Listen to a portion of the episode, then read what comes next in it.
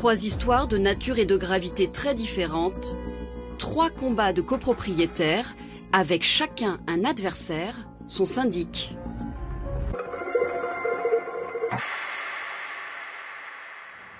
En banlieue parisienne, chez Franck, Alors là, là c'est la partie la plus euh, touchée hein, de l'immeuble, qui est gorgée d'eau. l'ancien syndic est soupçonné d'être parti avec l'argent des travaux, 380 000 euros. Franck va découvrir l'ampleur d'une affaire qui le dépasse. Pour vous, le, le montant détourné, c'est... Ah, moi j'en ai pour 61 129 euros. D'accord. Vous me reconnaissez Un ancien syndic auquel des copropriétaires vont demander des comptes. Est-ce que vous êtes toujours syndic Calmez de votre copropriété Rentrez maintenant.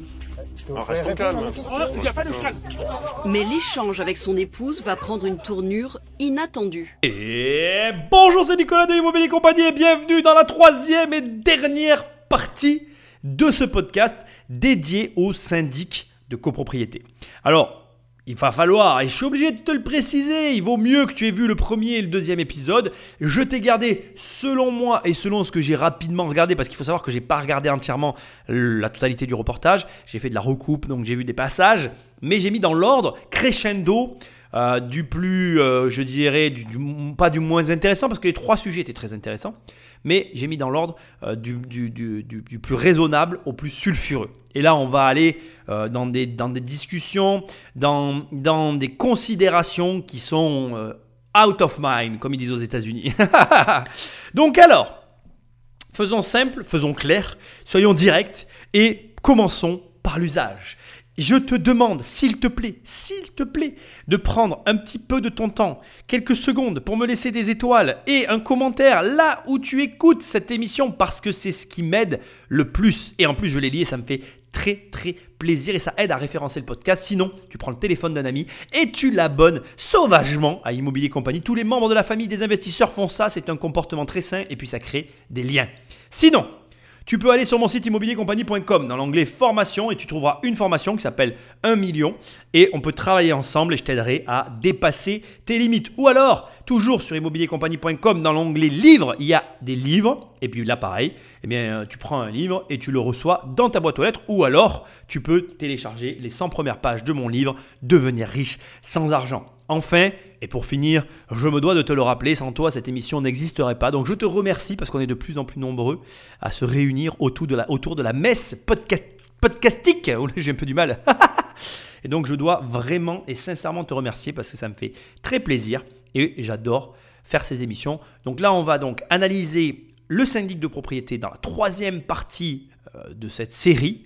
Et accroche ta ceinture parce qu'on va découvrir bien tous les vices tout le côté dirty, un peu sale de l'immobilier, le côté qui fait que la plupart des gens ne peuvent pas blairer leur syndic de copropriété. Le reproche le plus courant que l'on fait à son syndic, c'est son manque de réactivité. Mais pour certains, la mauvaise gestion par le syndic peut virer à la catastrophe. Deux facteurs déterminants qui sont euh, énumérés ici et dont je dois te parler. Donc le premier, bien évidemment, comme tu l'as entendu, premier reproche qui est fait à, au syndic de copropriété, c'est le manque de réactivité. C'est ça le premier problème que dénote l'ensemble des copropriétaires, l'ensemble des propriétaires qui ont affaire à des syndics. Alors pourquoi? Et ça, je me dois de te l'expliquer parce qu'il y a une raison. Et c'est un problème subjectif. Et objectivement, je vais t'expliquer que c'est difficilement, euh, comment je vais dire, cette situation, elle est difficilement modifiable. Voilà pourquoi.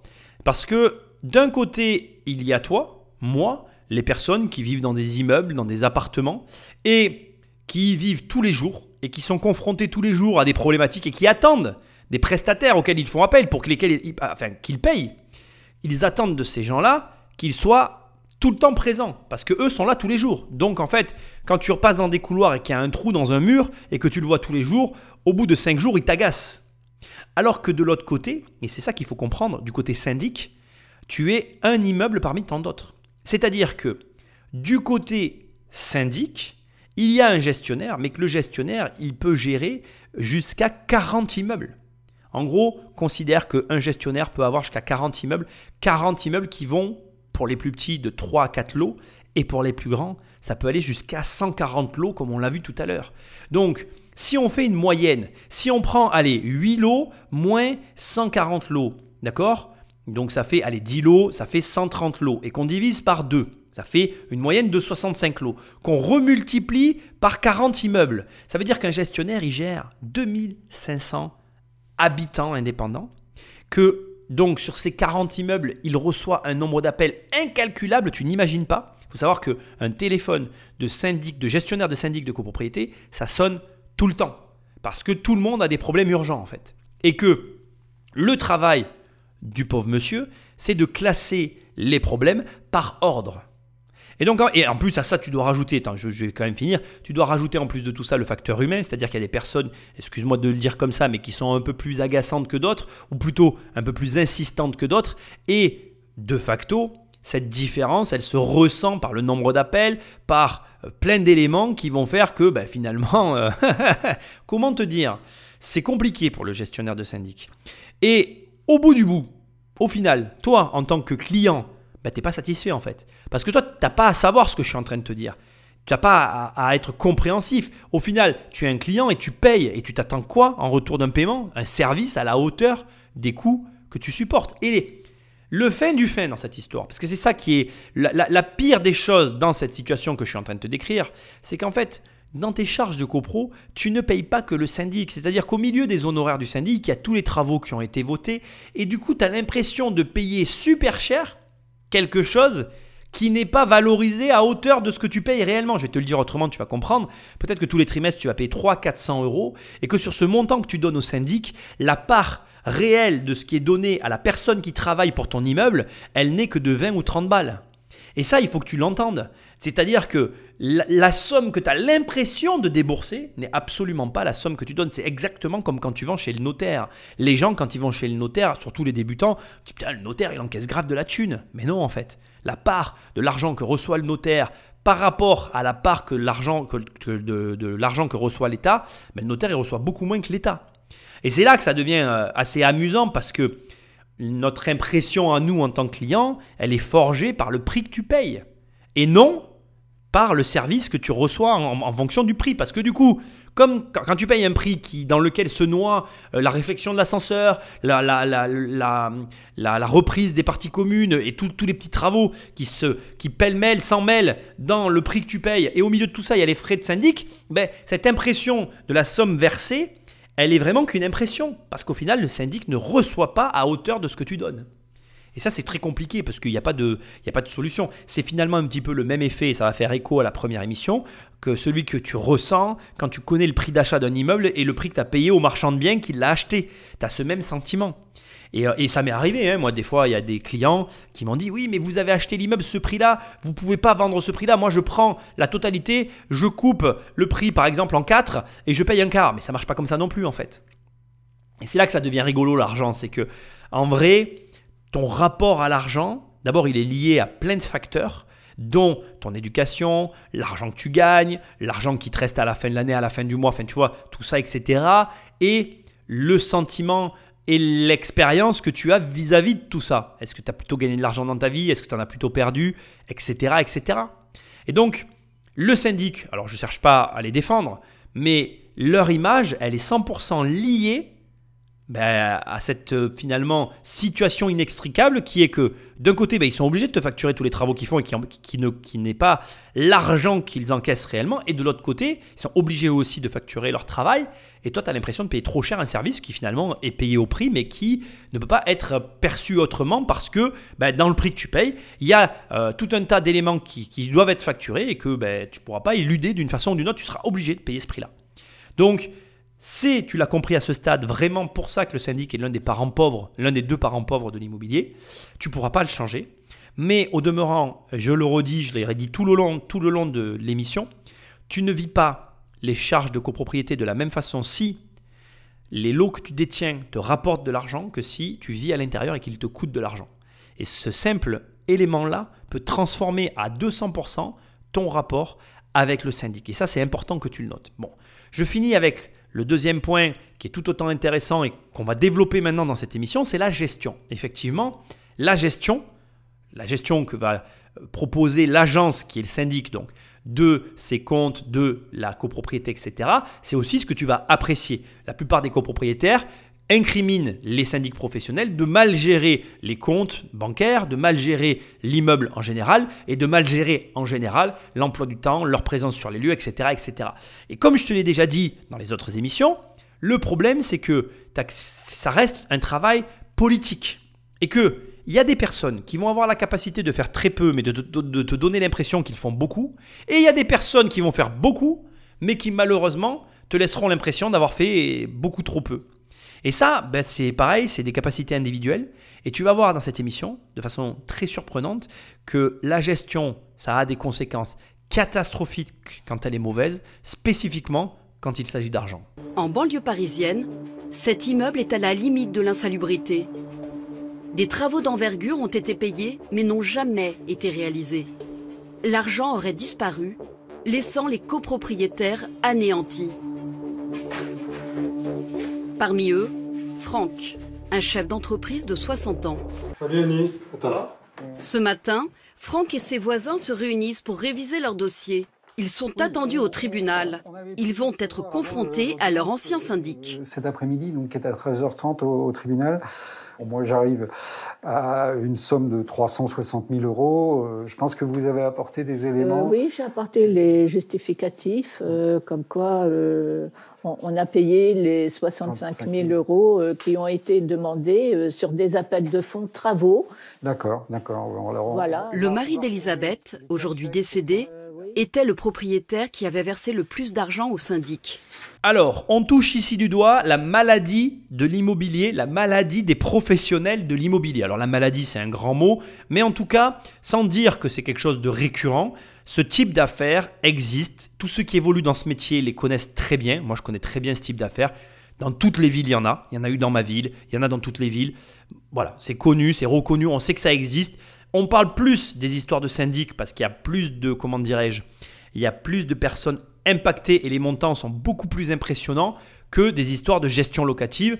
Globalement, je vais t'expliquer ici ce qui se passe pour qu'on soit au clair. Donc on a, comme, comme t'explique la voix off, un immeuble qui est insalubre sur lequel il y avait des travaux à faire. Les travaux sont, ont été votés euh, en assemblée générale ou en assemblée extraordinaire, on n'a pas le détail, mais dans une des deux assemblées pour que la réflexion soit faite. Les copropriétaires qui occupent l'immeuble ont eu des appels de charge suite à l'Assemblée générale qu'ils devaient payer ou provisionner, parce que parfois on va dire que quand les montants sont trop importants, avant on avait le droit de faire des crédits. Avant en fait, euh, les banques avaient proposé des crédits aux copropriétaires. Du coup, on pouvait faire les travaux tout de suite. Les copropriétaires avaient un prêt sur la copropriété et ils remboursaient tous les mois.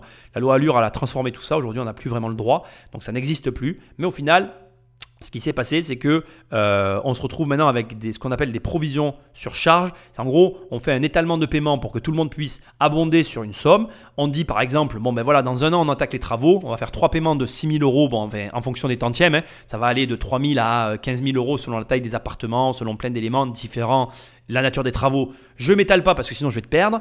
Donc on a cette provision sur charge et ou ce paiement comptant, les propriétaires payent et quand l'argent est provisionné, bim, le syndic est censé lancer la machine des travaux. Sauf que là, comme tu l'as très très très très bien compris parce que tu es un professionnel maintenant que tu m'écoutes euh, régulièrement et assidûment, eh bien, ce qui s'est passé, c'est que le syndic a pris l'argent de la caisse et il s'est barré. Alors, barré, c'est une image. A pris l'argent de la caisse, par contre, ça, c'en est pas une. Et quand je te dis que c'est la maladie des agents immobiliers, eh bien, il faut savoir que tant en gestion qu'en syndic, ce genre de situation arrive. Et il y a énormément d'histoires où, euh, d'un côté, on a des gestionnaires, des, des patrons d'agences qui ont la gestion locative, ont fait un virement, au lieu de faire le virement du compte de l'agence vers leur propriétaire, ils ont fait un virement du compte de l'agence vers leur compte à eux, à ce qu'on appelle le pic. Le pic, c'est quoi? C'est qu'en fait, dans le mois, tu encaisses des loyers en fait. Et à un moment donné, tu as ce qu'on appelle le pic, c'est-à-dire que tu as le pic de tous tes loyers encaissés. Bon, pour te faire un exemple, des petites agences de quartier dans des petites villes de province qui vont avoir 1000 lots à 500 euros de moyenne par mois, un pic, ça va être 500 000 euros. Mais tu as des agences qui vont avoir 2000 lots, 4000 lots, il y a des agences qui ont des gros portefeuilles de gestion. C'est facile de comprendre que le pic, quand tu as 2000 lots avec une moyenne de 500 euros de loyer, ton pic, il est à 1 million d'euros. Donc tu te fais un virement d'un million d'euros. Il y a des gens qui jouent au loto pour avoir des, sommes comme ça. C'est des sommes qui peuvent faire perdre la tête. Donc il faut vraiment euh, t'assurer que tu es en face de toi un bon gestionnaire. Là, ici, on parle d'une somme coquette en tout de 360 000 euros pour rénover un immeuble qui a été détourné. Donc là, c'est la même chose que ce que je viens de t'expliquer avec la gestion, sauf que c'est avec le syndic de copropriété. Donc c'est-à-dire qu'il y avait un compte sur lequel on devait provisionner pour faire les travaux et où il devait y avoir l'argent aussi et les frais de fonctionnement de la copropriété en question.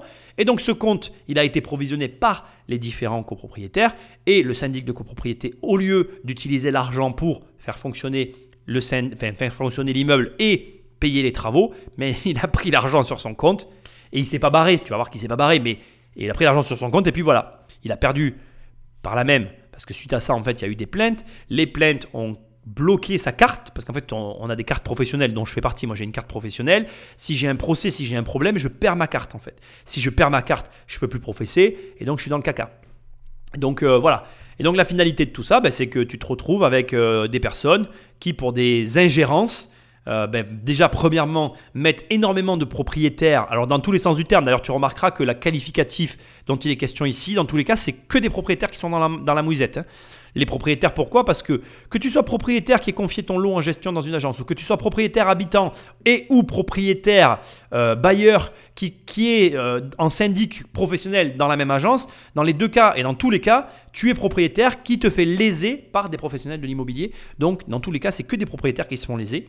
Mais on est en France et tu sais que nous, les propriétaires, on est, on est les méchants riches à qui on peut prendre de l'argent. Donc finalement, c'est pas si grave que ça. Mais bref, là, je tire un peu le trait, mais tu as compris l'idée. Donc c'est vrai que Désolé de dire ce que je vais dire, moi je suis un professionnel de l'immobilier, je pense qu'on on essaye de bien faire notre travail. Je te dis pas de venir dans mon agence forcément, mais ce que je veux te dire, c'est sois vigilant à qui tu confies euh, ton argent, tu confies tes biens immobiliers. C'est très très important. Pourquoi je suis un peu un maniaco-dépressif de la vérification et que dès que quelqu'un me parle, je vais regarder sur internet ce qu'il fait à côté? Parce que je suis au courant depuis très longtemps de ce genre d'histoire et je peux t'assurer qu'il y en a des très très belles que je pourrais te raconter mais que je ne le ferai pas dans ma région qui mériteraient euh, même presque qu'on écrive un livre parce qu'il y a eu des aléas vraiment hyper intéressants euh, entre guillemets parce que tu apprends un petit peu les vices du métier mais qui sont vraiment très dédommageables pour les propriétaires. Et tu vas voir que tu te retrouves au tribunal avec une énorme ardoise et de l'argent que tu dois ou enfin qu'on te doit plutôt pour le coup, parce qu'en fonction de ta situation, ben voilà, si tu as fait un crédit pour payer, ben, tu- dois de l'argent à quelqu'un, si tu as payé, ben, tu as perdu ton argent. Donc dans les deux cas, tu es quand même dans le caca,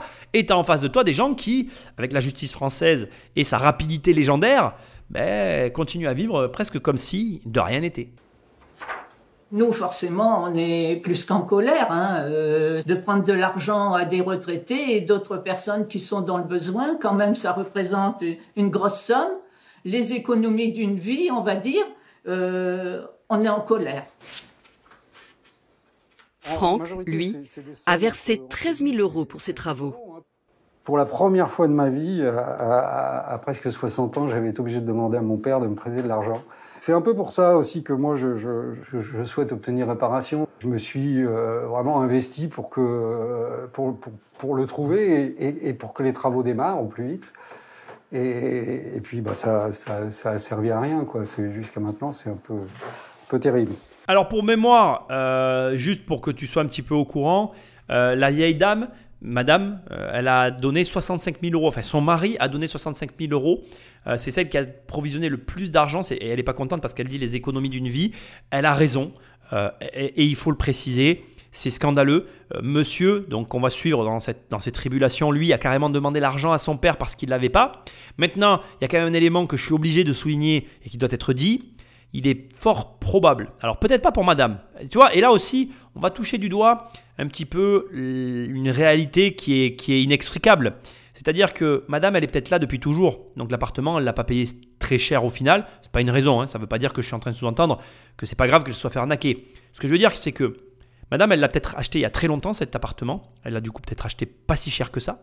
Et au final, aujourd'hui, elle se retrouve dans une situation certes complexe, mais elle a le bénéfice de l'acquisition qu'elle a réalisée à l'époque. Par contre, monsieur, j'aurais la curiosité, c'est une question que moi en tant que professionnel j'aurais posée, j'aurais demandé à quel moment il a acheté cet appartement et j'aurais demandé euh, si le prix qu'il a eu par rapport à l'état du bâtiment était corrélé. C'est-à-dire que est-ce que l'appartement qu'il a acheté, il ne l'aurait pas eu moins cher parce que le, bâtiment était justement dans un état, euh, dans une mauvaise facture, quoi, et que donc ils savaient au départ qu'il y avait des travaux à faire.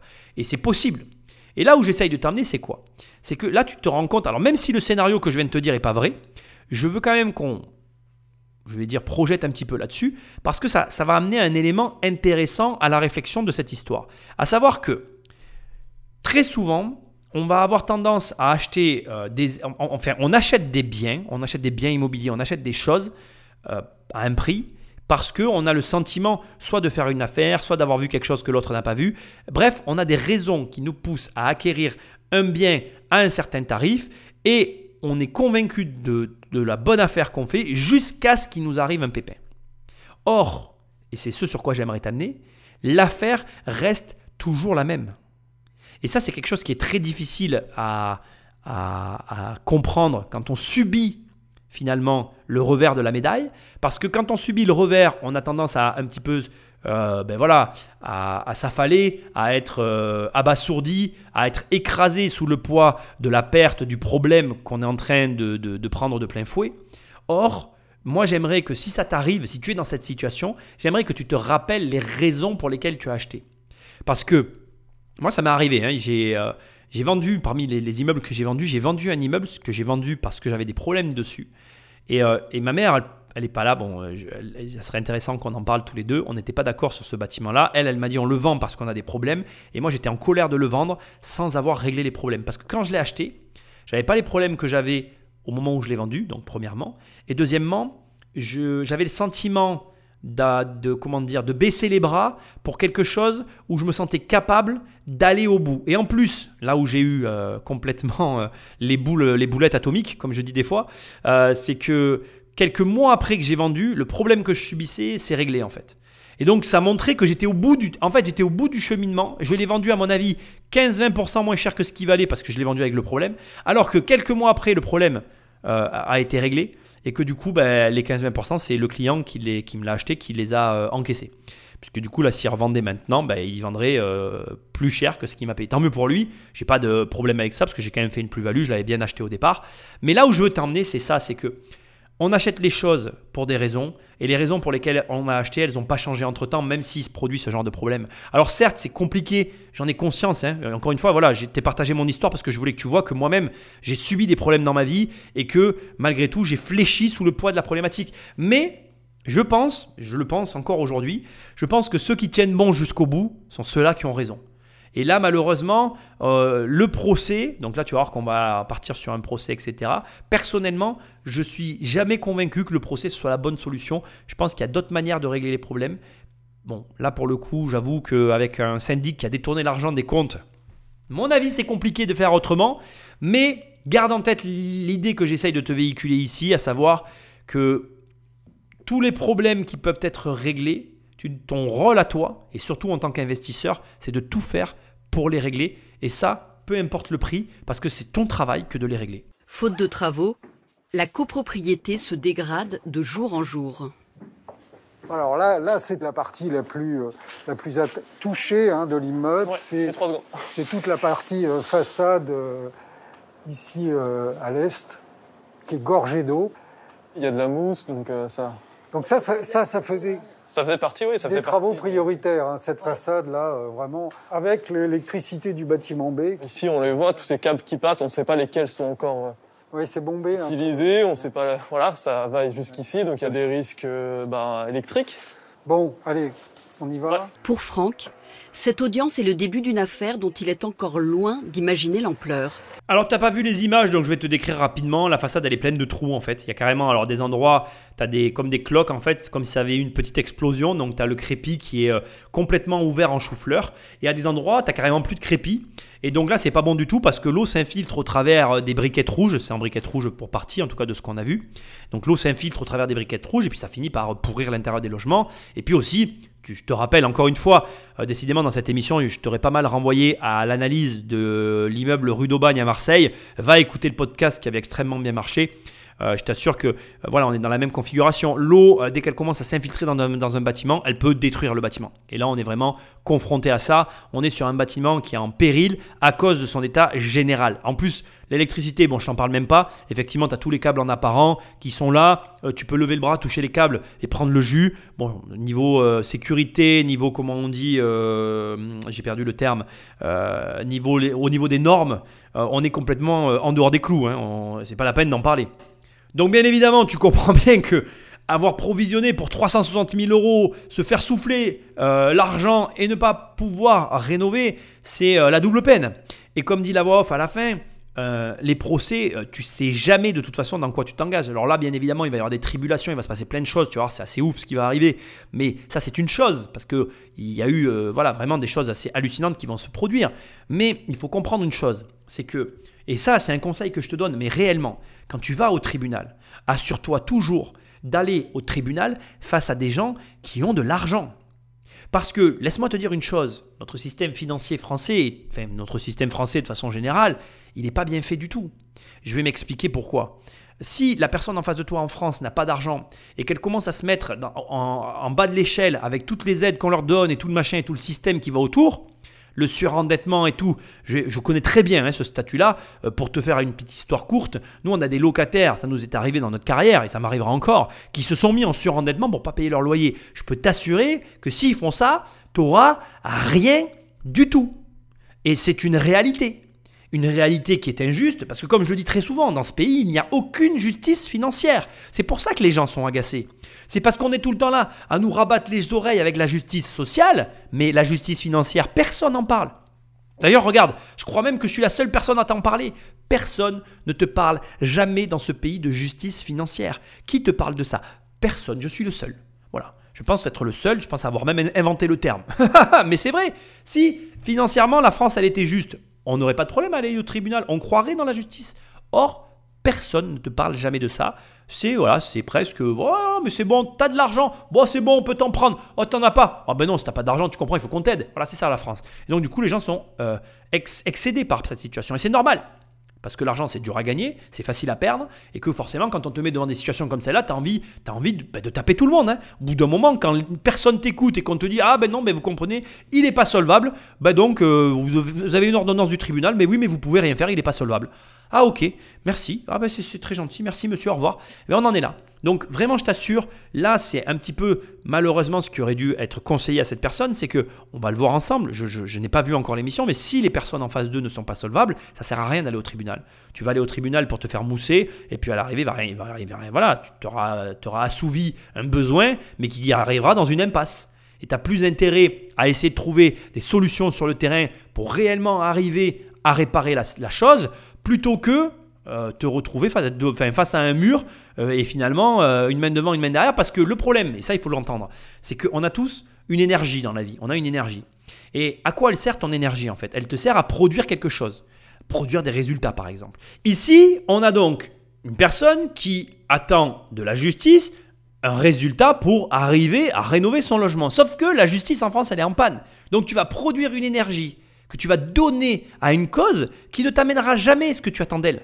Et ça, j'attire vraiment ton attention là-dessus. Il faut que tu comprennes que on est tous égaux face à ça. Et demande-toi toujours ce dans quoi tu mets ton énergie. Parce que il y a des moments, il vaut mieux lâcher en fait. Il vaut mieux te dire j'ai perdu. Bon voilà, c'est perdu. Maintenant, qu'est-ce que je fais? Et il vaut mieux eh bien, c'est l'histoire du bateau qui coule. Il vaut mieux changer de bateau pendant que tu peux encore changer de bateau qu'écoper dans un bateau qui coule. Parce que l'énergie que tu produis à écoper dans un bateau qui coule, elle n'empêchera pas le bateau de couler en fait. Le bateau va couler. Donc il vaut mieux changer de bateau. Et c'est une décision difficile. Et je le comprends très bien parce que là, là je te dis ça comme ça, mais on parle d'une vie. Le mec il habite dedans. Son appartement, ça va être une perte sèche. Mais il y a un moment donné, c'est des décisions très dures qu'il faut être capable de prendre. Parce que la vérité, c'est que, de toute façon, peu importe qui va arriver au bout du compte, l'argent, ils l'ont donné à un mec à qui il ne devait pas le donner. C'est la faute à qui? C'est la faute à la personne qui a donné l'argent. C'est tout. Comme je te l'ai dit dans l'émission tout à l'heure et je te le redis, ton travail, c'est de vérifier. Et si quand tu as vérifié, tu t'es fait avoir, faut pas venir pleurer en fait. Au tribunal judiciaire de Paris, Franck et sa voisine sont attendus dans l'affaire qui les oppose à leur ancien syndic. Leur gestionnaire est suspecté d'avoir détourné l'argent de leur copropriété. Bonjour. Oui, Bonjour, enchanté. Jean-Baptiste Lelandais. Bonjour madame.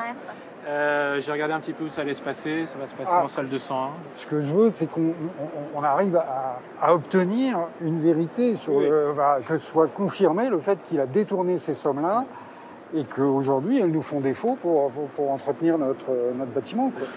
Je pense, vu euh, les faits qu'on reproche à Monsieur et qu'on sort, qu'une interdiction d'exercice, en tout cas faire en sorte qu'il ne- n'intervienne plus dans le domaine immobilier et le domaine de la copropriété, serait une bonne chose. On y va je suis désolé, c'est pas drôle, je rigole, c'est nerveux. Et là, t'as entendu ce qu'il vient de dire. Je vais pas intervenir longtemps parce que là, il y, a- il y a quand même une grosse émission, donc on va, on va, pas- on va aller par étapes. Mais t'as entendu ce que vient de dire l'avocat. Il dit ça, ça serait bien qu'on arrive déjà à obtenir le fait qu'il ne puisse plus exercer. Mais en quoi, s'il te plaît, le fait que le mec ne puisse plus exercer va régler le problème de l'immeuble insalubre qui menace de s'effondrer du client? À aucun moment, en fait. Il n'en a même pas été question. Alors, bien évidemment, c'est un sujet qui va venir sur la table. Mais encore une fois, comme je te l'ai dit, ça ne sert à rien de vouloir, euh, comment je vais dire, euh, de vouloir, euh, comment dire, mettre son énergie dans, quelque chose qui n'amènera pas le résultat escompté. Alors bien sûr que, et, et j'insiste, c'est logique de faire ça. Et il faut punir la personne qui a ce comportement et l'empêcher d'exercer. Je ne le remets pas en cause. Mais entre nous, de toi à moi, si je subissais cette situation, ce n'est pas ce par quoi je commencerais en fait. Moi, je commencerai par régler mon problème avant de commencer. Alors, peut-être que je ferai les deux à la fois parce que tu prends un avocat, tu le mets sur l'affaire. Après, il y a une question de moyens aussi qui, se pose forcément. Euh, une personne qui n'a pas les moyens de, de, comment dirais-je, à la fois payer un avocat, à la fois euh, régler ses problèmes, ça ne va pas pouvoir agir de la même façon que ce que je suis en train de dire. Mais là où je mets le doigt, c'est que ce que je te disais tout à l'heure est la réalité. Sois très, très vigilant. Déjà, premièrement, à qui tu confies euh, tes biens, à qui, avec qui tu travailles, et sois d'autant plus vigilant que chaque personne a des responsabilités et que là, un défaut de gestion, il est suspecté d'avoir détourné l'argent, mais l'argent, s'il n'est plus là, c'est pas une suspicion, c'est lui ou un de ses collaborateurs. La vérité, je ne sais pas si on va la voir dans cette émission, mais la vérité, c'est que dans tous les cas, si l'argent a disparu, c'est forcément l'agence qui est coupable. Après, dans quelle mesure, dans quelles conditions et comment ça s'est passé, bon ben, c'est le procès qui va le déterminer. Mais la réalité, et là aussi elle est dure à entendre, mais je dois insister là-dessus, c'est que s'il n'y a plus d'argent dans la société, il n'y aura rien à prendre pour la justice. Tu ne, comme l'a dit le gestionnaire de copropriété de Foncia, s'il n'y a pas d'argent, tu ne donneras de l'argent à personne en fait. Ça, il faut l'entendre. hein. C'est dur, mais c'est la réalité. hein. Et comme je t'ai dit aussi, hein, en France, avec le système euh, de la, du surendettement et de toutes les protections sociales auxquelles peuvent avoir des personnes comme ça, s'ils se mettent sous couvert de ce statut-là, tu as peu de chances de revoir ton argent. Donc, encore une fois, voilà, je ne suis pas en train de- Je veux pas être fataliste, mais je t'assure qu'il y avait, à mon sens, peut-être d'autres façons d'aborder le problème que celle-ci. Ça reste mon opinion. On continue. Patrick Magneto. Franck pensait que ses voisins et lui étaient les seules victimes. Il va rencontrer pour la première fois un autre copropriétaire lésé. Ah, moi, j'en ai pour 61 129 euros. D'accord. Déjà, euh, le- tout est justifié pendant ma plainte. Tout est, tout, j'ai apporté toutes les preuves euh, utiles. C'est- là euh, que vous voilà. êtes peut-être plus avancé que nous, parce Mais que oui. nous, nous, c'est 360 000 euros, hein, mais, mais euh, Sur des fonds de travaux, j'imagine. les fonds de travaux. Il faut que le ménage soit fait euh, dans cette profession. Je crois qu'on va rentrer dans la salle. Au tribunal de Paris, la procédure de Franck contre son ancien syndic va commencer. Oui, là, tout d'un coup, je me sens un peu plus nerveux. J'espère que je saurai dire ce qu'il faut et peut-être je serai même pas interrogé, j'en sais rien, mais euh, que je trouverai les mots qu'il faut pour que pour qu'on comprenne la situation dans laquelle on est. Finalement, cette audience intermédiaire n'aura duré que quelques minutes. Le premier sorti de la salle, c'est le gérant du syndic, qui veut manifestement rester discret. Que pensez-vous des faits qui vous sont reprochés? Il a 48 ans et exerce depuis plus de 20 ans. Où est l'argent de l'immeuble du Pré Saint-Gervais? Qu'est-ce que vous avez à dire? Vous voulez rien répondre? Sa femme, qui travaillait avec lui, est également prévenue dans cette affaire. Vous voulez pas répondre, madame? Dès ce jour-là, et en attendant le jugement, le couple a interdiction d'exercer toute activité de syndic. Franck, lui, devra être patient. C'est très loin, donc ça veut dire que les fonds, on les aura pas avant deux ans. Enfin, donc là, c'est pas mal de choses qui, qui tombent. Oui, c'est- un peu décevant. le copropriétaire va aller de découverte en découverte sur les pratiques de son ancien syndic. Je suis absolument pas heureux d'avoir eu raison. Euh, quand Franck à la fin dit on en a pour deux ans, il est euh, plus que gentil. Il en a peut-être pour deux, trois ans. Ça peut euh, même se redécaler. Il peut y avoir des appels. Enfin, ça peut vraiment. Tu t'imagines pas comment ça peut durer. Et le problème, c'est que encore une fois, je te le redis, et je ne vais pas insister, j'ai suffisamment insisté depuis le début, j'ai d'autres choses à te dire. Euh, le problème, c'est qu'il a une urgence et que quand tu as une urgence, il faut vraiment que tu veilles bien à définir ce dans quoi tu mets ton énergie. Et vraiment, j'insiste dans cette émission. Pourquoi? Parce que, en vrai, et je le vois très souvent, la plupart des gens mettent leur énergie pas dans les bonnes choses en fait. Et en, se trompant comme ça, ils ne se rendent pas compte du prix qu'ils payent réellement des choses. Et c'est triste, mais voilà. Moi, je t'alerte, à toi après euh, de faire preuve de discernement. J'ai conscience que quand on a la tête dans le guidon, c'est relativement difficile de faire preuve de discernement. Mais bon, bref, voilà. Maintenant, on va venir sur la situation. J'ai un petit peu envie de t'expliquer comment tout ça euh, se passe dans les faits. Attention, je dois vraiment euh, te souligner un élément important il faut comprendre que ce que je vais te dire là, c'est de la spéculation. Donc, c'est-à-dire que je vais, sur la base de mon expérience, t'expliquer plus ou moins comment je vois, euh, comment j'imagine que les choses sont en train de se passer pour la société, donc la société du gérant de syndic. Et je mettrai des réserves sur ce que je m'apprête à dire parce qu'il y a de la spéculation personnelle. Je peux effectivement me tromper, mais je pense quand même que ça, ben voilà, que dans ce que je vais dire, il n'y a pas que du faux. Euh, il y a de grandes chances, donc, euh, bon, comme tu l'as entendu, ils ont été, euh, ils ont plus le droit de professer en attendant. Donc, par contre, ils ont une société. Il faut savoir que dans cette activité, moi, j'ai ce type d'entreprise. dans ce type d'activité, tu as donc un certain consensus pour pouvoir exercer. Et une fois que tu as l'entreprise, tu signes des contrats. Et les contrats, l'avantage des activités immobilières de type gestion, c'est que que tu sois là ou pas, l'argent continue à rentrer. Donc il y a de grandes chances que malgré qu'ils soient dans cette situation-là, les flux financiers perdurent. Pour peu qu'ils aient des salariés, etc., c'est pas parce que euh, les gérants sont frappés d'ingérence, excuse-moi pour la, la, répétition de, des mots, mais voilà, c'est pas parce qu'ils sont frappés euh, d'interdiction de gérer que l'activité ne continue pas. Donc il, est, fort, il est fort à croire que il puisse y avoir une, une personne qui soit nommée pour euh, gérer l'entreprise en attendant que le, le procès tombe, que les résultats du procès arrivent, et que cette personne assure finalement les flux au travers des différents clients et euh, garantisse finalement un pécule qui restera là pour payer les, les, personnes qui devront l'être à l'issue du, procès. En sachant que, et c'est là que ça devient euh, vicieux cette histoire, c'est que il y a plein de choses qui vont continuer à courir et que les organismes prioritaires avant les, les appelants des procès c'est bien évidemment l'URSSAF, les impôts, les charges qui se serviront d'abord. Et donc, en fonction, encore une fois, de l'argent qui aura été laissé sur les comptes, il est possible soit un, que tout le monde soit payé, soit deux, que tout le monde ne le soit pas. Et c'est pour ça qu'il faut bien que tu comprennes que, alors oui, on est sur des activités où normalement il y a de l'argent et où normalement tu devrais pouvoir arriver à récupérer tes fonds, mais on est aussi sur des activités où en fonction de ce qu'ont fait les gérants, il est possible que tu n'aies rien du tout, non pas parce qu'ils n'ont pas laissé l'argent, mais parce que euh, de toute façon, comme je te l'ai dit tout à l'heure, s'ils ont pris le gros de l'argent et qu'il y a des dettes qui continuent à courir, comme l'État est prioritaire, l'État se sert et ce qui restera ira à ceux euh, qui auront eu gain de cause. Et des fois, euh, euh, voilà, en fonction de, ce qui a été posé sur les sociétés, je peux t'assurer que euh, voilà, tu, peux avoir une amère surprise au bout du compte. Donc, je ne vais pas me répéter sur bien veiller à ce dans quoi tu mets ton énergie, mais je pense que tu as compris l'idée. Et je veux aussi quand même que tu entendes que voilà, c'est c'est pas non plus c'est pas tout le temps comme ça. C'est des histoires qui arrivent. Là, ils prennent un cas qui est quand même assez récurrent. La profession connaît ce genre d'histoire-là. Ça n'arrive pas tout le temps, mais malheureusement, c'est vrai que dans ces métiers-là, plus tu grossis ton entreprise, plus tu as des grosses sommes qui transitent. Et pour toutes les personnes qui n'ont pas l'habitude de manier de l'argent, ça, ça peut très très vite monter à la tête et te faire basculer du mauvais côté de la force. en région parisienne, Franck a rendez-vous avec d'autres copropriétaires qui ont eu le même syndic que lui. Bonjour. Bonjour. Et les mêmes déboires. Franck Philippe. Ah, enchanté. Vous êtes sur quel David est à l'initiative de cette réunion. une copropriété escroquée de pas loin de 3, presque 400 000 euros par monsieur. Vous connaissez d'autres immeubles ou pas? Parce que là, vous allez en avoir d'autres. Membre d'un collectif de défense des copropriétaires, David enquête depuis des années sur les pratiques de ce syndic.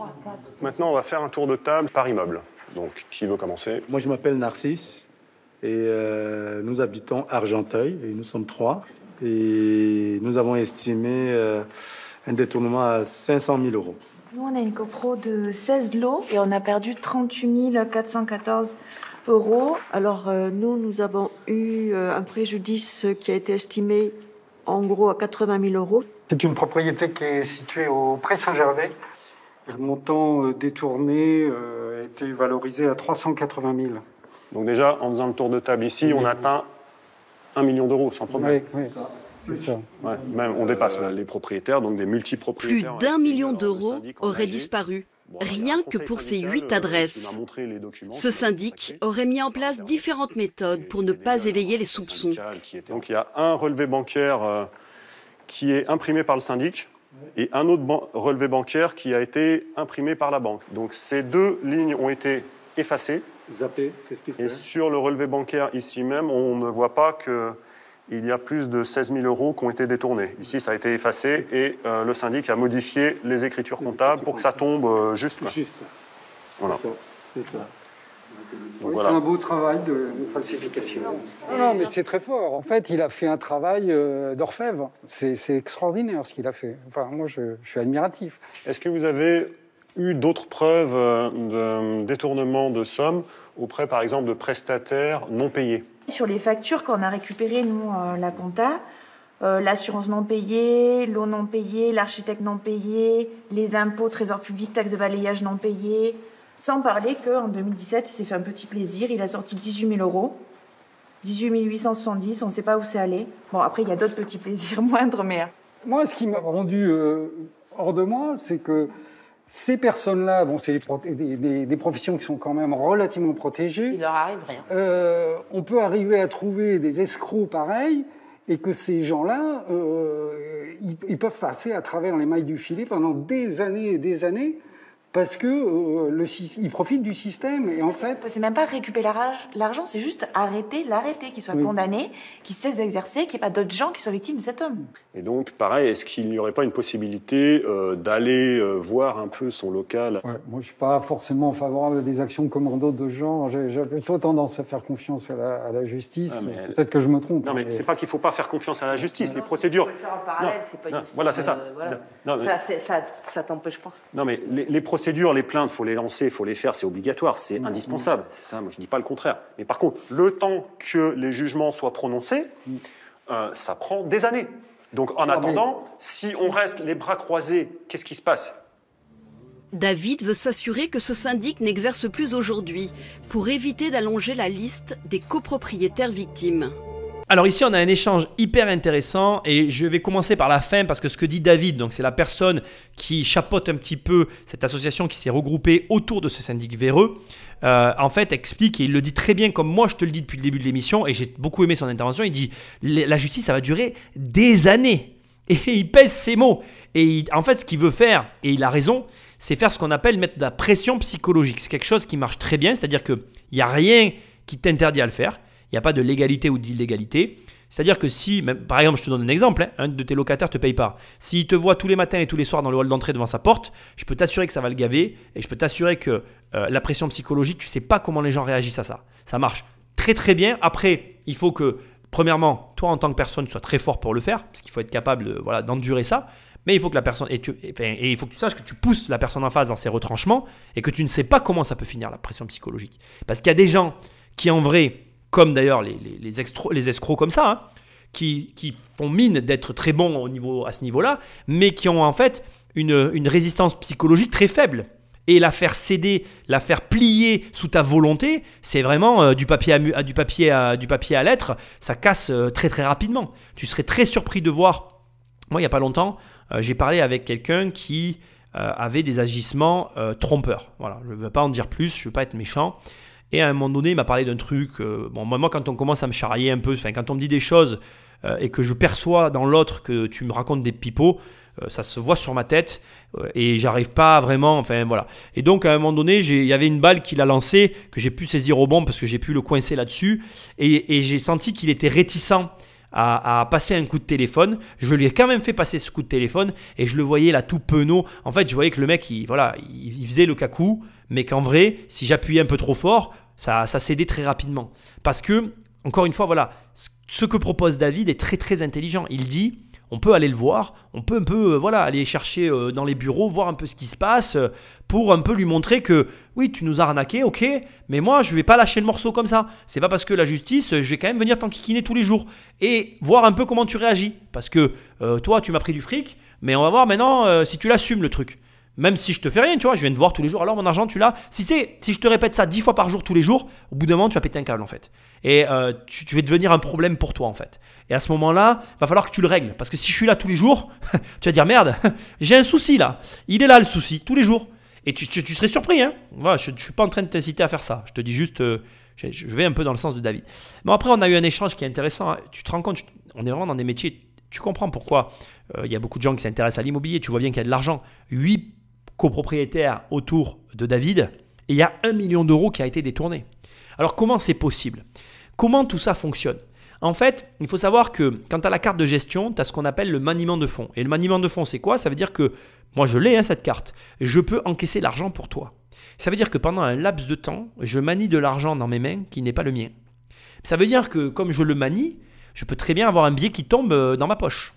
Je peux très bien avoir, euh, tu vois, plein d'éléments. Et alors là, c'est vachement intéressant pour moi parce qu'on touche au problème profond des Français. Et je vais t'expliquer, tu vas voir, c'est très marrant. Et ça m'attriste beaucoup de parler de ça. Bernard Tapie, quand j'enregistre cette émission, est mort il n'y a pas très longtemps. Et, euh, et je t'avoue que j'ai hésité à faire un podcast sur Bernard Tapie euh, posthume, en hommage. Et en fait, j'étais un petit peu écœuré euh, de ce qui s'est passé avec le décès de Bernard Tapie. Donc, je vais me confier un petit peu à toi là maintenant. Je trouve qu'on est, on est des braves faux culs en France. Excuse-moi, je suis vulgaire, mais c'est ce que je pense. Parce que quand il a été richissime au sommet, tout le monde lui crachait dessus parce que c'était un sale riche. Et que quand il a récupéré son argent, tout le monde disait Ah, Qu'est-ce qu'il en a fait? Il l'a détourné, il l'a volé. Enfin, c'était scandaleux. Mais que maintenant qu'il est mort, c'est presque une idole, tu vois. Et je trouve qu'on est débectable là-dessus. Mais je te dis vraiment comme je le pense. Et puis alors vraiment, je m'adresse à toi parce que je supporte pas cette mentalité pourrie, tu vois. Et là, je vais te dire ce que je pense profondément. Tu le sais pas, mais tu préfères qu'il y ait un mec comme moi qui ait de l'argent, qui manie de l'argent pour toi, qu'un mec comme ce syndic qui a pas de thune et qui en détourne parce qu'il en a pas. Et je vais te dire ce que je pense. Il vaut mieux que ce soit un riche comme moi qui manie de l'argent pour les autres. Pourquoi? Parce que je suis pas soudoyable. Je gagne déjà de l'argent. J'ai pas besoin de l'argent que je manie. Donc tu peux pas me soudoyer en fait. C'est comme quand Trump était au pouvoir, tu vois. Les gens, ils critiquaient tous. Mais la seule vertu qu'il avait, personne n'était là pour la pointer du doigt. Qui pouvait manipuler Trump? Qui avait les moyens de le soudoyer? À mon avis, pas grand monde. Et ça, ben, tu peux pas l'expliquer à personne. Parce que personne ne veut l'entendre. Et la vérité, c'est que la question que je vais te poser maintenant, est-ce que ce syndic, s'il avait été riche, il aurait agi de la même manière? Est-ce que ce syndic, s'il avait eu des gros revenus, il aurait piqué dans la caisse? Moi, je crois pas. Moi, je crois que aujourd'hui dans ce pays, comme je te l'ai parlé pour la justice sociale tout à l'heure, si on s'occupait réellement de l'argent, si on regardait ses finances et qu'on arrête de jouer petit, combien je vois de gens qui jouent petit? Combien j'ai de contacts avec des mecs de la formation, des mecs qui tournent autour de mes formations, des mecs qui se et que ce sont tous des joueurs, petits joueurs, c'est des petits joueurs, t'es un petit joueur, vous êtes tous des petits joueurs en fait. Et le problème c'est ça, c'est que comme t'es un petit joueur, eh bien à un moment donné quand t'es confronté à l'argent, t'es tenté en fait. Et t'es tenté parce que là, tu te rends compte, on est autour d'une table, on a un million d'euros qui ont été détournés autour d'une table. Ça veut dire qu'il n'y a que 8 copropriétaires, ça veut dire que l'agence, elle avait beaucoup plus dans les mains. Ça veut dire que quand tu confronté vraiment à l'argent, eh bien là, on voit les vraies personnes. Et tu t'assures que tu serais surpris là encore parce que la vérité, c'est que même toi, il y a de grandes chances que tu n'aies jamais été confronté à des grosses sommes d'argent parce que la réalité, c'est ça. C'est que moi, comme je le dis souvent, il n'y a que quand on a de l'argent qu'on se connaît réellement en fait. Même là, tu sais pas quitter parce que tant que tu n'as pas été riche, tu sais pas commenter. Et les gens qui disent oui, la richesse c'est qu'un amplificateur, c'est pas vrai. Il y a des gens qui ont de l'argent et qui deviennent des vrais saligots. Et il y a des gens qui ont, qui ont de l'argent et qui changent absolument pas. Et ça, il n'y a, pas, y a aucun moyen de le savoir tant que tu n'as pas eu de l'argent. Donc je te souhaite vraiment d'avoir de l'argent, ne serait-ce que pour te découvrir vraiment. Donc bon, bref, on revient au, sujet. Toutes ces personnes-là, elles se sont fait avoir. Elles se sont fait avoir par des maniements de fonds. Là, il y a, Franck qu'on suit depuis le début qui dit Ah, il a fait un travail d'orfèvre. Enfin, il faut arrêter maintenant avec Photoshop. Et comme je l'ai déjà dit, il y a des logiciels aujourd'hui qui font même le taf pour toi. N'importe qui est capable de, de- de- d'effacer euh, des, des, des, des- des sommes sur un compte bancaire. Euh, en fait, ce qu'il faut comprendre, c'est qu'on est dans un système comme Madoff. C'est-à-dire qu'il y a de l'argent qui arrive à un endroit, il y, a, de l'argent qui est centralisé à un endroit, et puis il y a une entreprise qui envoie des documents à des particuliers relatant qu'ils aient bien cet argent-là. Comme c'est l'entreprise qui produit les documents, l'entreprise produit les documents qu'elle veut. Et ce que tu comprends pas, c'est qu'en fait cette histoire, elle a commencé tout bêtement. Comment elle a commencé Je vais te la raconter parce que je la connais l'histoire. C'est toujours la même chose. En fait, un jour, il a eu des problèmes d'argent, le dirigeant là. Et donc, il a pris sur les dépôts de garantie, ou il a pris euh, sur la caisse qu'il avait euh, d'un des immeubles. Enfin, il a pris sur un compte où il n'aurait pas dû prendre. Et il a pris en se disant qu'il allait remettre. Et il a remis. Et puis, il s'est dit, mais personne n'a rien dit en fait. Ce qui est logique puisque c'est son métier. Il l'a fait une fois, il l'a fait deux fois. Et puis la troisième fois, il s'est dit, ben, je ne vais pas remettre l'argent. Et il n'a jamais remis l'argent. Et il a vu qu'il ne se passait rien.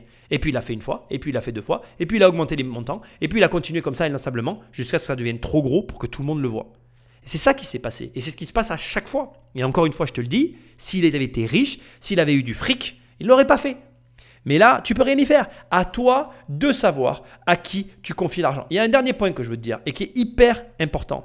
C'est que, et ça on le, on le dit pas assez, ça arrive aussi que parfois ce soit le comptable parce que dans ces sociétés-là, il y a des comptables qui, gèrent l'entreprise. C'est des entreprises particulières à faire tourner. Donc tu peux avoir des comptables internes. Et les comptables ont accès à l'argent. Tu peux avoir un service financier carrément. Dans ces sociétés-là, il peut y avoir carrément un service financier qui ont accès à l'argent. Ça peut être un des directeurs financiers qui détourne de l'argent. Ça peut ne pas être aussi, il faut quand même le dire, forcément que le dirigeant qui fait ça. Des fois, il y a des dirigeants qui se font détourner l'argent par leurs employés. Alors tu me diras, c'est aux dirigeants dans tous les cas à faire ce qu'il faut pour vérifier. Je suis d'accord avec toi, mais au demeurant, il faut que tu l'entendes. Ça n'est pas toujours le dirigeant qui est fautif. Ça fait que on est face à des situations particulières. Et toi, en étant dans l'immobilier, en étant dans l'investissement, tu vas être confronté à ça. Et tu vas devoir définir avec qui tu travailles. Parce que parfois, tu vas acheter un lot dans un immeuble, il va y avoir un syndic, et ben, je suis désolé de te le dire, même si moi j'aime pas les grands groupes français comme Foncia qu'on a vu dans l'épisode numéro 2,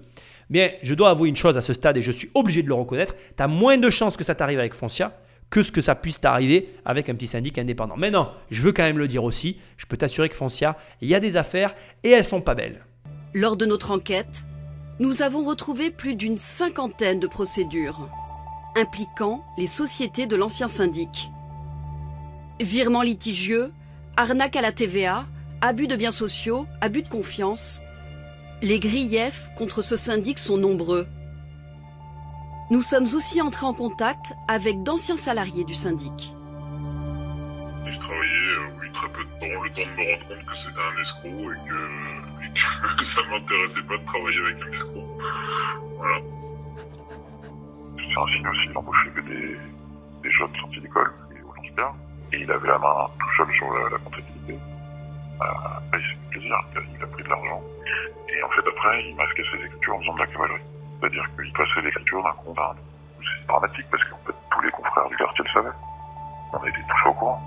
Pour continuer d'exercer malgré les condamnations de ces entreprises, ce professionnel a brouillé les pistes. Il devient gérant d'un premier syndic en 2011, situé dans l'Est parisien. En 2018, changement de nom.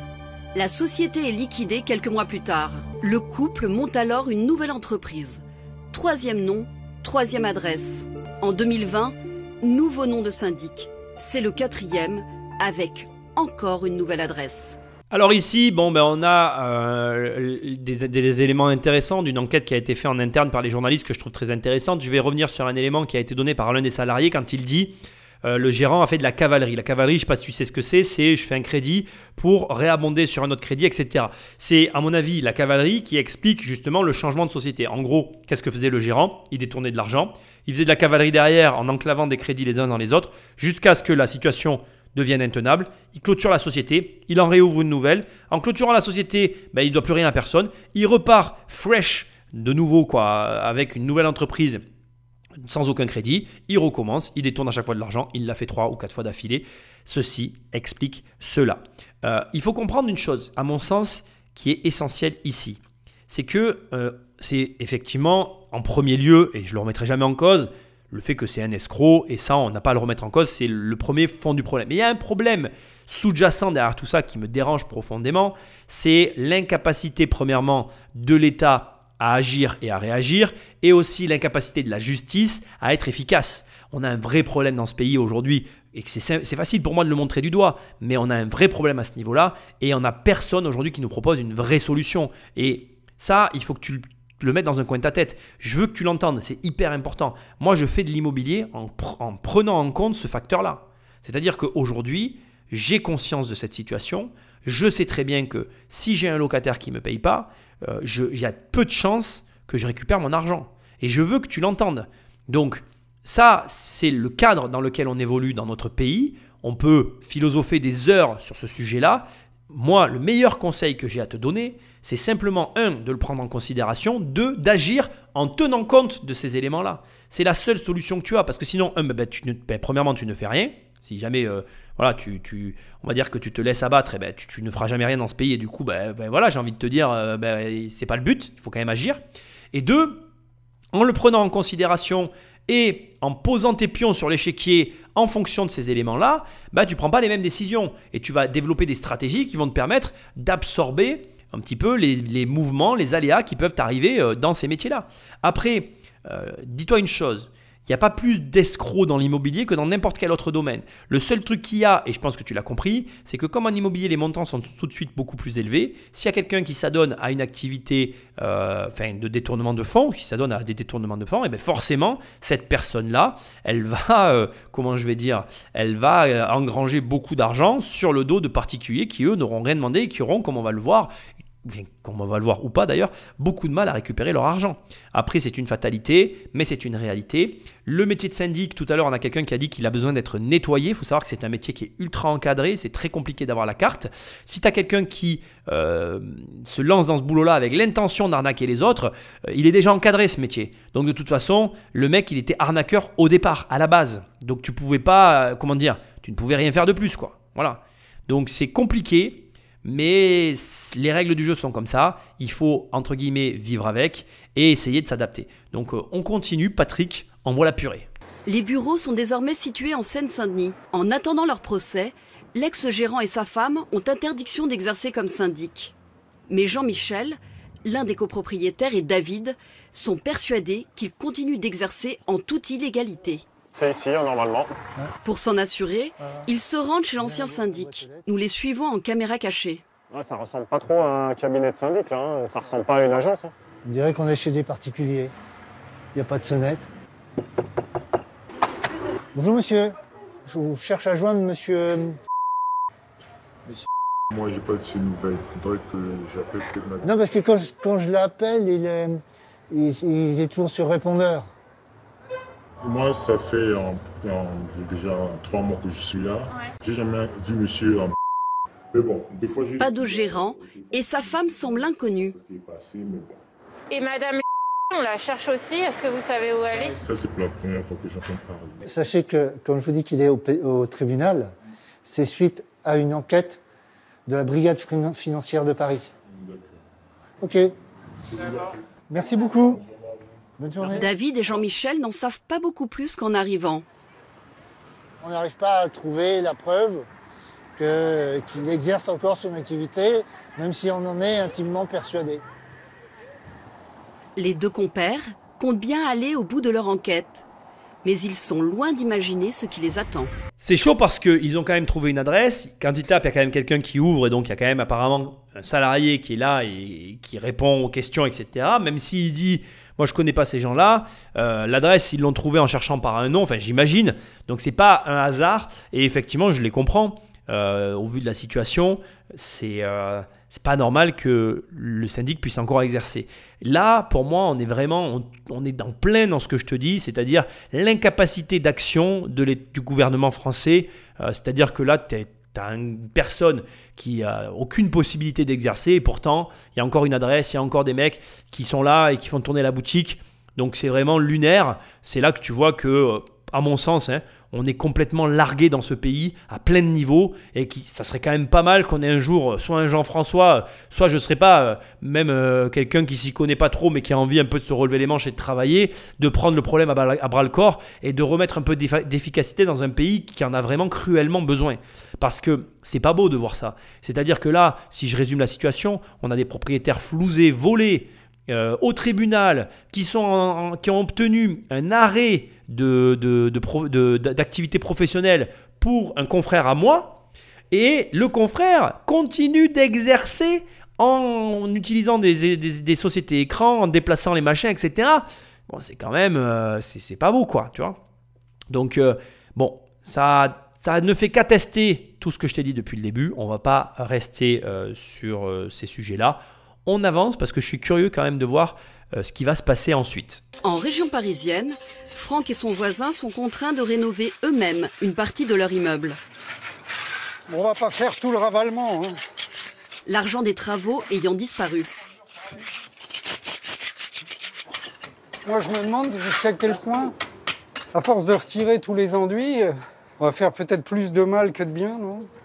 Un pansement sur, euh, sur le problème. Mais si on le fait pas, il y a personne qui le fait et, euh, et ça, continue de se dégrader. Donc euh, on fait vraiment ce qu'on peut. S'ils en sont réduits à faire du bricolage, c'est qu'ils ne savent pas combien de temps la procédure contre leur ancien syndic va durer. Pas mal ça On sort le rouleau Et s'ils pourront récupérer les 380 000 euros qui leur auraient été dérobés. Si ça se trouve, euh, il faudra 10 ans pour que ça se résolve. Ça, c'est, c'est quand même assez fou, quoi. Enfin, moi, je, je suis, je suis sidéré que ça, ça prenne autant de temps alors que c'est, flagrant. Alors Franck a enfin des paroles sages. 10 ans euh, sur un procès comme ça, c'est une triste réalité. C'est-à-dire que 3 ans si pour le procès au départ, parce qu'entre les, les, reports d'audience, etc., et tout ce qu'il va y avoir, les, pièces manquantes, et le jeu auquel jouent les avocats, désolé si tu m'écoutes et que tu es avocat, je le pense quand même, euh, 3 ans, c'est à peu près ce qu'il faut pour euh, un procès. Appel, ben, tu repars pour 3 ans de plus. Et si jamais ils font, euh, ils amènent tout en cassation, ben, ça peut durer effectivement 10 ans. Il a raison. Et c'est là où, comme je te disais tout à l'heure, on est dans le, on est dans le lunaire, quoi. L'argent, il a été pris tout de suite, quoi. L'argent, il a disparu en une seconde et il reviendra dans 10 ans, mais il reviendra pas dans 10 ans. C'est euh, triste, mais voilà. Et je suis catastrophé d'avoir eu raison. Et très sincèrement, quand je te disais les gens mettent leur énergie au mauvais endroit, là, Franck met son énergie au bon endroit. C'est-à-dire que c'est malheureux, mais aujourd'hui, l'argent, il a dépensé. Donc maintenant, il rénove lui-même. Qu'est-ce que tu veux faire? Et il rénove et puis il vend son appart. Et au moins, comme ça, ben, il va peut-être un peu amortir ses pertes. Et puis, il va devoir faire un peu de business pour essayer de compenser. Alors, tu vas me dire, c'est pas normal, c'est nanana, mais qu'est-ce que. ben, en fait, à un moment donné, ça sert à rien de polémiquer. Euh, on a tous perdu de l'argent dans notre vie. Moi, j'en ai perdu euh, plein de fois dans ma vie. J'en reperdrai encore et j'en regagnerai encore. Le but ici, c'est pas de s'apitoyer, c'est pas de réfléchir. Tout le temps que tu perds à ne pas agir, tout le temps que tu perds à ne pas avancer vers justement un objectif de se dire, ben, ok, j'ai perdu ça, mais qu'est-ce que je fais pour le récupérer? Eh bien, c'est du temps que tu mets pas au travail pour toi en fait. C'est-à-dire que tu te mets pas dans, dans ce mood de te dire, allez, c'est bon, j'y vais, je le fais. En fait, la vie c'est facile. La vie c'est facile. C'est plus tu comptes sur les autres, moins il t'arrivera de choses. Et là, Franck, quand euh, à un moment donné dans le reportage on l'entend qui dit moi je fais confiance à la justice, il se dédouane de tout ça en disant je suis une victime, aidez-moi s'il vous plaît. Mais là maintenant, quand il est en mode je refais la façade, je prends le problème à bras le corps, il est en mode bon bah tu m'as arnaqué, c'est pas grave, je vais me refaire une santé et puis je vais aller au-delà de ce problème là. En vrai, quoi qu'il arrive, tu auras toujours des soucis. Et quoi qu'il arrive, il va falloir que tu les affrontes. Tu les affronteras de façon différente, tu auras toujours raison, parce que de toute façon, c'est nous-mêmes qui décidons pour nous de ce qu'on fait. Donc au final, on a raison. En première instance, quand on prend un choix, on a raison. Et c'est l'avenir qui te dira si oui ou non tu as bien fait d'avoir eu, de, faire ce choix-là, de, de t'engager dans cette voie-là. Franck, de toute façon, l'argent, il l'a dépensé. Il a raison de rénover euh, sa façade. Moi, à sa place, je vendrai l'appartement. J'utiliserai l'argent de l'appartement pour me refaire une santé financière et pour récupérer l'argent que j'ai pas, que j'ai perdu. D'autant qu'en plus, il est entrepreneur, donc il doit avoir un peu des notions de business. Et ben voilà, je me, je me mettrai dans ce mood-là et j'avancerai dans cette direction-là. Il n'y a pas de mystère, il n'y a pas de solution magique. Tu te relèves les manches et t'avances. Encore une fois, j'insiste, on a tous perdu de l'argent, on perdra tous de l'argent. C'est comme ça. Pour éviter que de nouveaux copropriétaires ne soient lésés, une autre équipe s'active. David et Jean-Michel poursuivent leurs recherches pour savoir si l'ancien syndic exerce encore alors qu'il en a l'interdiction. Ils se rendent dans sa commune. Bonjour monsieur. Vous me reconnaissez? Ah bah si, si, si. Ils tombent nez à nez avec l'ancien gérant. Vous exercez toujours votre fonction de syndic? Votre épouse Ciel exerce toujours dans le cabinet, vous savez? Vous avez le droit de répondre, monsieur. Vous avez l'intention de rembourser les copropriétés?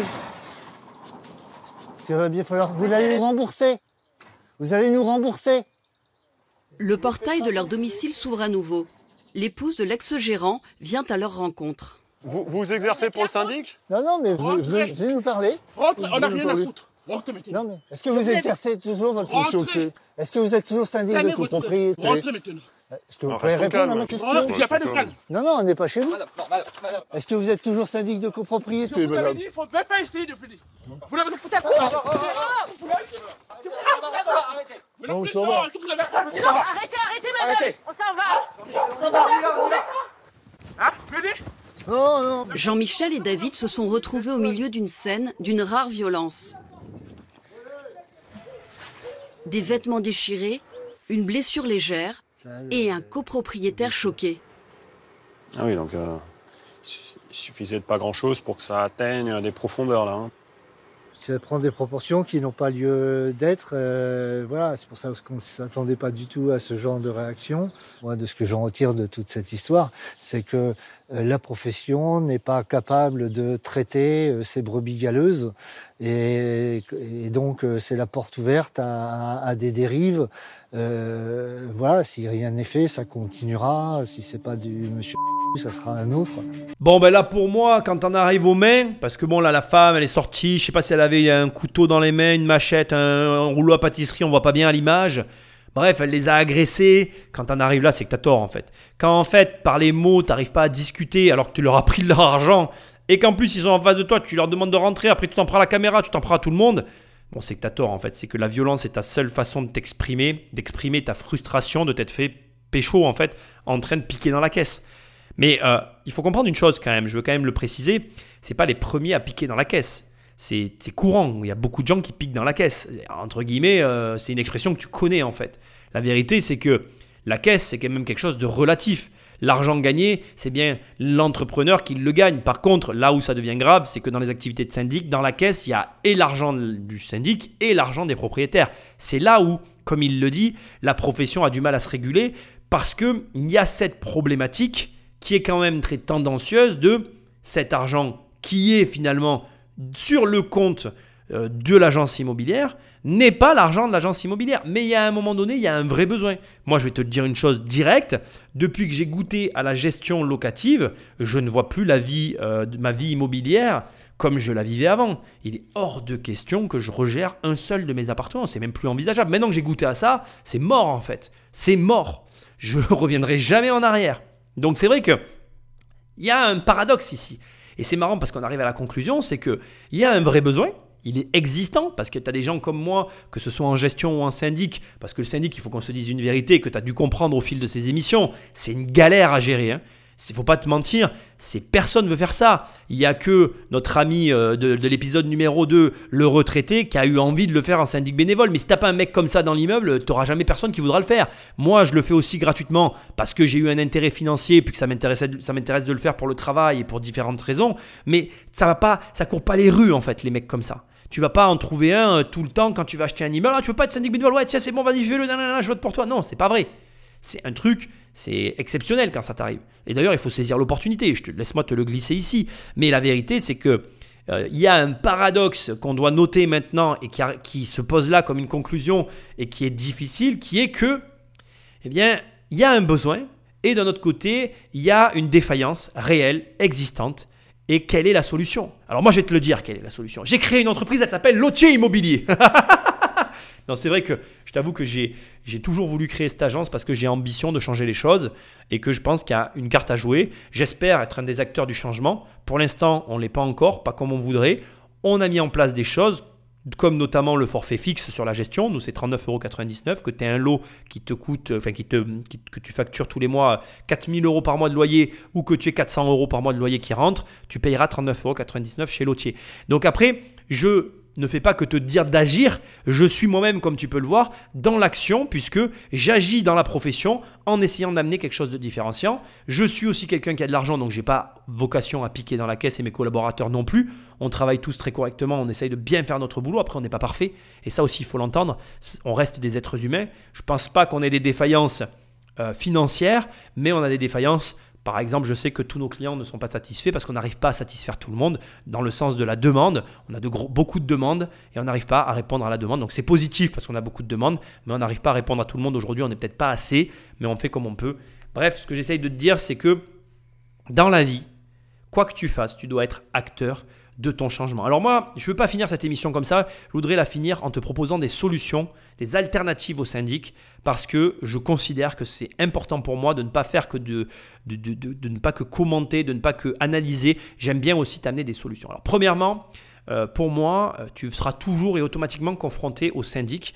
La première chose que j'ai à te dire, comprends bien ce métier comprends bien les tenants et aboutissants de ce métier-là, comprends bien un peu ce que ça implique euh, et, tout ce qui encadre ce travail-là et comment travaillent les gens dans ce métier-là parce que c'est vraiment important. Je t'assure, c'est important. Si tu es investisseur, si d'une façon ou d'une autre tu es dans l'immobilier, il faut que tu comprennes comment fonctionne ce métier. Pour info, dans mes formations, je t'explique tout sur le syndic de copropriété, comment gagner de l'argent avec les syndics, comment optimiser quand tu crées un syndic, tout ce qu'il y a à savoir. Ça, c'est le premier point. Deuxième point, Très important aussi. Il y a une alternative au syndic qui est euh, radicale, c'est d'acheter un immeuble. Tu achètes un immeuble, il n'y a plus de syndic, le syndic c'est toi. Il n'y a pas cet intermédiaire, tu t'enlèves une énorme épine du pied et du coup tu te retrouves dans une configuration où tu n'as plus le problème. C'est radical, mais c'est comme ça. Troisième élément, Bon, là, je le dis un petit peu pour moi, mais si tu as des problèmes avec le syndic, sois acteur du changement. Tu peux devenir syndic bénévole, comme tu l'auras vu dans cette trilogie. Tu peux désigner un autre syndic qui essaye de changer les choses. Nous, on espère venir sur ce terrain-là et je, te ferai une émission le jour où je viendrai sur les syndics pour t'indiquer que je suis syndic de copropriété pour que tu puisses faire appel à des syndics différents de ceux qui existent actuellement sur le marché. L'idée derrière tout ce que je suis en train de te dire, et c'est l'idée principale que je veux que tu retiennes de cette série de trois épisodes sur le syndic de copropriété, c'est que en matière d'argent, la seule et unique configuration dans laquelle tu es sûr de limiter tes pertes, c'est celle où tu as le maximum de rayons d'action quand tu te positionnes. Alors, je vais te le dire autrement parce que c'est dit un peu maladroitement. Exemple de ce qu'il ne faut pas faire. Placer son argent dans des SCPI. Pourquoi? Parce que tu donnes ton argent à quelqu'un et tu ne peux rien faire. Tu n'as aucun rayon d'action. Tu es limité à ce que le gestionnaire va faire. Exemple, encore autre de ce qu'il ne faut pas faire. Acheter un appartement chez Pierre et Vacances. J'ai rien contre Pierre et Vacances, mais ce sont des gestionnaires qui vont gérer pour toi, ils vont t'octroyer 2-3 semaines dans l'année pour jouir de ton logement, et donc c'est pas toi qui as la main sur ton investissement.